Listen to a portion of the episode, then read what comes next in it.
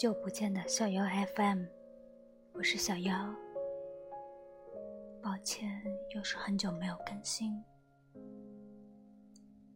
总是没有找到合适的时间。房间隔音设备也不是很好，总是有外面嘈杂的声音传过来，所以迟迟都没有录音。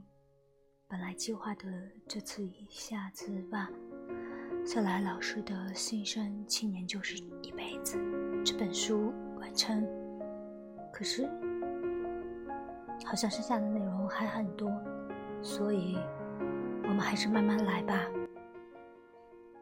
好了，我们言归正传，你来听，我来读，理财注重学识。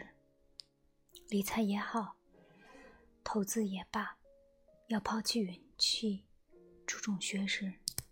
勇气是历史上所有的社会、所有的时代都一直普遍鼓励的品质，而与之相反的懦弱，则是一直普遍被鄙视的。因为在看起来，历史上很多重大的进步都是冒险的结果。想象一下。你在远古时代每天都营养不良，为什么？还没有足够工具的你，顶多摘摘果子吃，偶尔才有肉吃。就算吃上肉，也只能茹毛饮血。为什么呢？因为没有火，火从来都是令人生畏的，不是吗？突然有一天，森林燃起了大火，好几辈子才可能遇到的自然火灾。那时候的一辈子也不长，大家开始拼命跑，跑着跑着，一只老虎从你身边窜过。过去它见到你就追，可现在它顾不上你。又过了一会儿，一只狼从你身边掠过。过去它见到你就追，可现在它也顾不上你。它们过去和现在都比你跑得快，可现在却被更凶猛的东西追。跑着跑着，你闻到熟肉的味道，可你甚至不知道那是怎么回事儿。终于，你和部落中的一部分人逃离了灾难，可接下来还是要辛苦的寻找食物呀。可是这一次有一点不一样，有些动物被烤熟了，大伙这才发现，原来熟了的肉。是这样的味道，于是有胆大的人回去找火种，把火养了起来。此后，火不知道给人类带来过多少灾难，但不可否认的是，从那一刻起，虽然具体是什么时候我们无从得知，人类进入了另外一个阶段，在危险中求进步。当然，没有火的时候更危险。起码开始有熟肉吃了。今天人们从北京飞到纽约只需要十三个小时，就是在古道上顶着西风、骑着瘦马的古代人无法想象的。可飞机不也是亏得这世界上有足够多的冒险家才可能搞出来的东西吗？在航空技术走向民用的进程中，有一个人起了巨大的作用，他就是霍华德·休斯。他是个疯狂的家伙，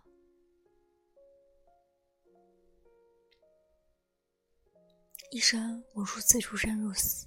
每个享受过航空旅行的人，都应该感谢他至少一次。某种意义上，他那难以超越的疯狂，也恰恰是人们为其疯狂的原因。从基因里，我们就对冒险痴迷。与人们普遍以为的相反，女性对危险的向往和痴迷普遍强于男性。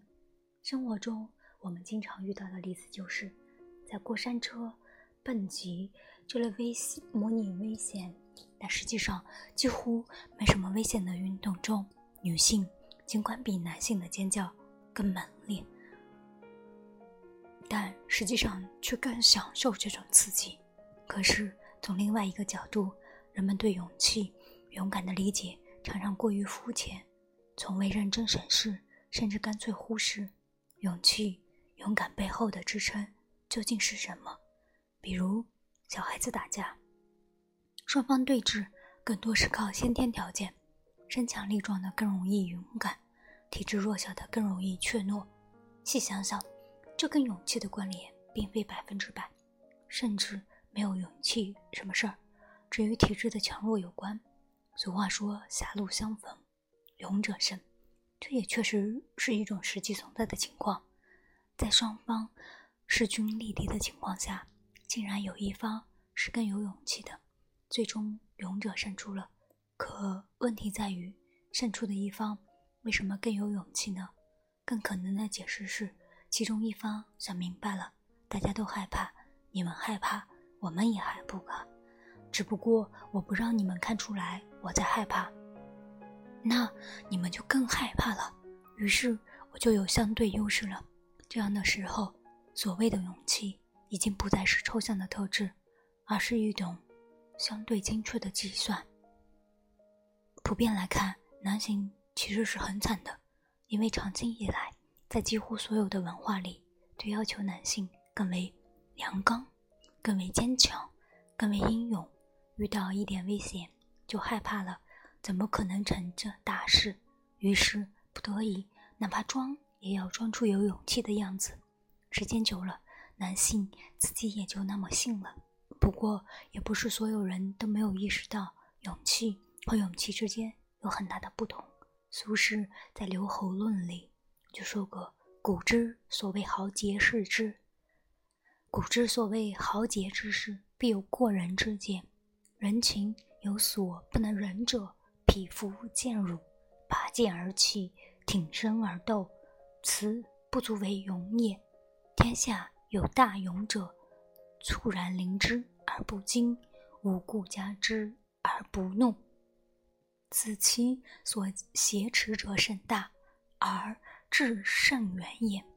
意思是说，蛮勇其实并不算勇，只不过是个人并卵的东西。苏轼所说的大勇是什么呢？换句话讲，其实是脑壮，而不是肉粗。长期以来，我总觉得智勇双全其实是个奇怪的，甚至没必要的词汇。既然只依赖先天条件的勇敢，只不过是蛮勇，没什么意义。而这个词实际上的意义就跟智勇、智于双全一样，不知所云了吧？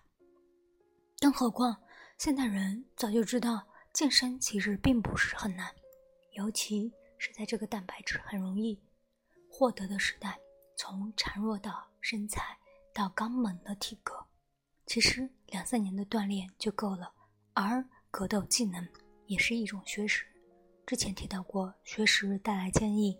在我看来，所谓的勇敢、勇气，尤其是脱离先天条件支撑的勇敢、勇气，其实也是更是学识与思考的表现。在理财与投资的起点，就要明白，成功与所谓的勇气无关，靠的是足够的衡量风险与收益的能力。这。才是成功的智慧。智慧的特征是可习得、可积累。风险永远无所不在，真正的问题在于你如何识别它们，如何衡量它们。当有一收益可能的时候，如何计算风险是否可以接受，以及自己是否有足够的实力承受，这些都是可以通过学习获得，并进一步。提高的思考能力。万无一失且又有收益的事情，没理由不做。其实学习就是这种事情，可惜绝大多数人并不如此觉得。迫不得已的事情，哪怕有风险，也得做。绝大多数人来说，结婚生子都是迫不得已的事情。如果有风险，同时也有可能的收益。且没有人拿枪逼着你，那么选择就是一种赌博。不要觉得赌博是贬义，事实上，愚昧一样，风险也是一个客观存在。你爱与不爱，他就在那里，不卑不亢，不离不弃。应对风险的能力是必须花时间学习的，只因为它确实可以习得，但不容易习得。大多数人在生活的方方面面都缺乏风险意识，比如刚学会开车的人，上路之后就常常后怕。看着不怕车辆的行人，才反应过来，原来过去那么多年里，自己其实很多次都是在九死一生的状态下过马路的。再如我个人，也是在自己开车后才明白，晚上穿着深色的衣服沿着马路走，其实是非常危险的。对没有开过车的人来说，有一些风险不存在，他们未曾意识到那些很大的风险竟然存在。同样的道理。从未做过理财和投资的人，往往不知道很多风险的存在。原因仅仅是他们从来没见过，从来没想过。仅仅能够感知风险的存在，清楚的知道风险有多大，大到什么程度，都是需要大量观察、大量思考才能真正习得的能力。我问过很多专家，他们其实都一样，除了反复说。注意风险之外，拿不出更好的建议。我的自我训练是这样完成的：在一段时期里，只要有空，就用搜索引擎搜索以下若干关键词的组合：理财、纠纷、投资、失败、自杀、跳楼，像做简报一样，把那些新闻、评论等搜集起来，反复读、反复看，前前后后攒了几个月，看了几个月。风险意识就有了很大的改观，这是我个人的经历，也许对读者有一定的参考意义。其实不仅仅是理财，生活中的任何方面其实都一样。安全要靠避险，而不是冒险；要靠小心，而不是勇气。我的一篇微信公众号文章下有个比较有趣的留言：如果你不炒股，那么你就已经赢了，因为炒股的都赔了。虽然这不过是个抖机灵的留留言，却值得拿来说道说道。历史上股市及所谓的二级市场上的分布，它都是这样的：一万分之一总是赢，且赚大钱；一千分之一赢多输少，也输了不少；百分之一经常输，也赚一些，但没想象的那么多；十分之一到目前为止还是赚的，多少不一，剩下的嘛。前赴后继的被赚，从本质上来看，大多数人想着去赚钱，最终却被赚了的本质，原因在于他们根本就没有学习过，没研究过他们怎所参与的游戏究竟是怎么回事。他们甚至连赌徒都算不上，因为赌徒起码知道应该怎样结合胜率计算收益，怎样决定下注的筹码数量，怎样计算多次下注后的概率变化。所以，实际观察一下，你就能知道，很多人进了股市，连赌都没有赌，钱就没了。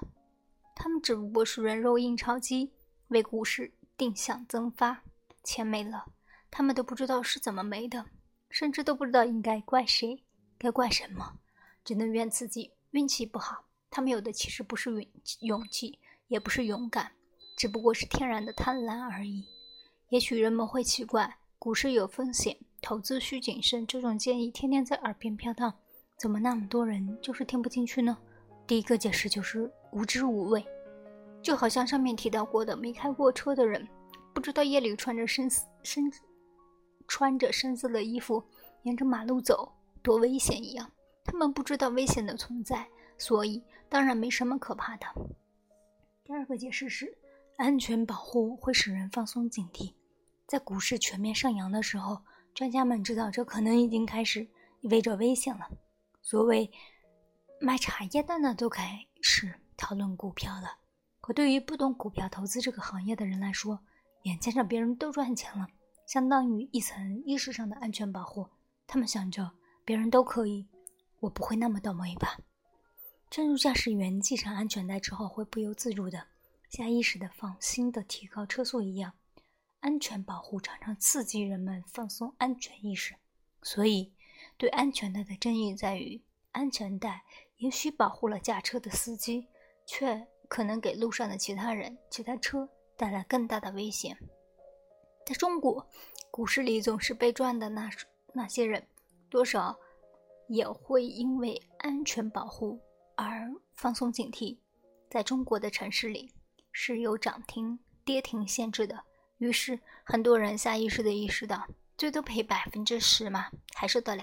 结果很多时候第二天开盘又跌停，根本跑不出去，风险与收益一直共存，并且风险的大小是可以通过对它的了解和学习而被控制的，这是人类进步的基础，也是人类进步的表现。很显然，它不会自动消失。或者自动配合人们的行动，只有通过学习，才能与他们共舞。Time 上有一篇文章值得去读，《The Hidden Danger of City Bills》。稍后我会把它放在我的微信公众号“小妖 FM” 中，欢迎您点击阅读。我的小妖 FM 公众号。只要在搜索里面输入“小妖 FM” 就可以了。感谢您的收听，晚安。thank you